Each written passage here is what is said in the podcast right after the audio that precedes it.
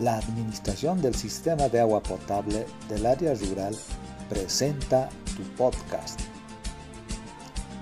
Administremos nuestro sistema de agua potable. Suma Uma Irnakañataki Hiwaspacha. Bienvenido al podcast Administremos nuestro sistema de agua potable. En este segmento hablaremos sobre una breve descripción acerca del sistema de agua potable. La comunidad cuenta con dos pozos para el sistema de agua potable.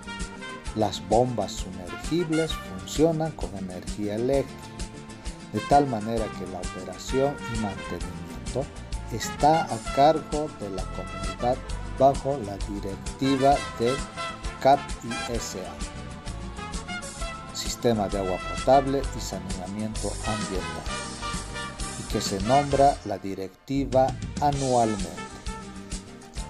Administrar y controlar de manera organizada el recurso proveniente del funcionamiento del sistema de agua permite una gestión transparente, eficiente, lo cual contribuye a generar confianza entre los socios. Por lo tanto, fortalece la organización. Por otro lado, se propone herramientas para organizar el proceso administrativo donde se plantean documentos mínimos con los que se requiere, como CAP-ISA, Comité de Agua Potable y Saneamiento Ambiental, se tendrá 1. Plan de trabajo, catastro, cargos, inventario de herramientas, accesorios, control de socios en mora y libro de actas.